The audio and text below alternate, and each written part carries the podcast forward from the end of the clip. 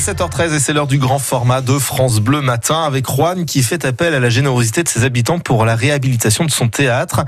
Un appel aux dons pour financer les 109 000 euros que va coûter la réhabilitation des décors intérieurs qui font la beauté de ce théâtre à l'italienne. Yves Renaud, bonjour. Bonjour, bonjour à tous. Une volonté, Yves, pour la mairie de ne pas peser sur les impôts locaux.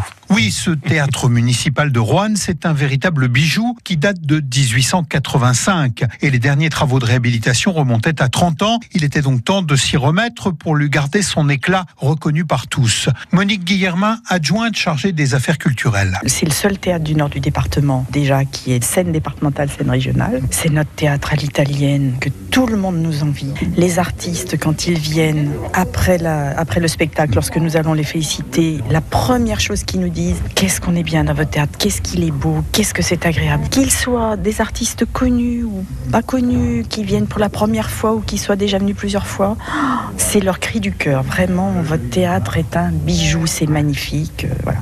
Dans le détail, c'est bien l'intérieur de la salle, côté spectateur, qui va faire l'objet de cette réhabilitation. Agnès Ouard, directrice du théâtre de Roanne. C'est ces dorures, c'est tout ce qui fait son charme en fait et qui se dégrade, mais tout à fait normalement de par la vie euh, mouvementée de ce théâtre, parce qu'on on accueille beaucoup de spectacles. Il s'y passe vraiment beaucoup de choses dans ce théâtre, donc il y, a du passage.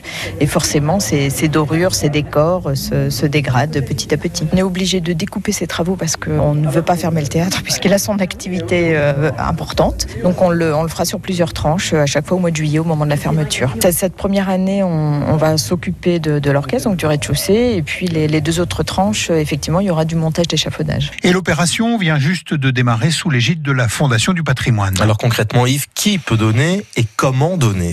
Vous ou moi, cette opération de financement participatif est menée sous le contrôle de la Fondation du patrimoine qui a déjà ouvert une fenêtre de souscription sur son site internet. Robert Maréchal, le délégué départemental Loire de la Fondation. Le rôle de la Fondation, c'est de soutenir la municipalité et l'aider à monter une campagne d'appel au mécénat privé ou public, associations, euh, entreprises, etc. Si des particuliers, des entreprises apportent de l'argent, certes, euh, ça leur donne des possibilités de défiscalisation, pas simplement pour le beau geste, mais c'est une participation euh, pour la sauvegarde de patrimoine. La municipalité rouennaise ne voulait pas passer par les impôts locaux pour financer l'opération. Yves Nicolin, le maire de la ville. Si nous lançons effectivement un appel à souscription, c'est parce que nous ne voulons pas prendre davantage dans la poche du contribuable, et puis aussi parce que c'est un théâtre qui rayonne sur l'ensemble du département et que nous avons aussi des gens qui aiment ce théâtre, qui n'habitent pas Rouen, qui ne sont pas contribuables à Rouen et qui ainsi pourront participer donc euh, au financement de cette opération et bénéficier donc d'une réduction d'impôt conséquente. Si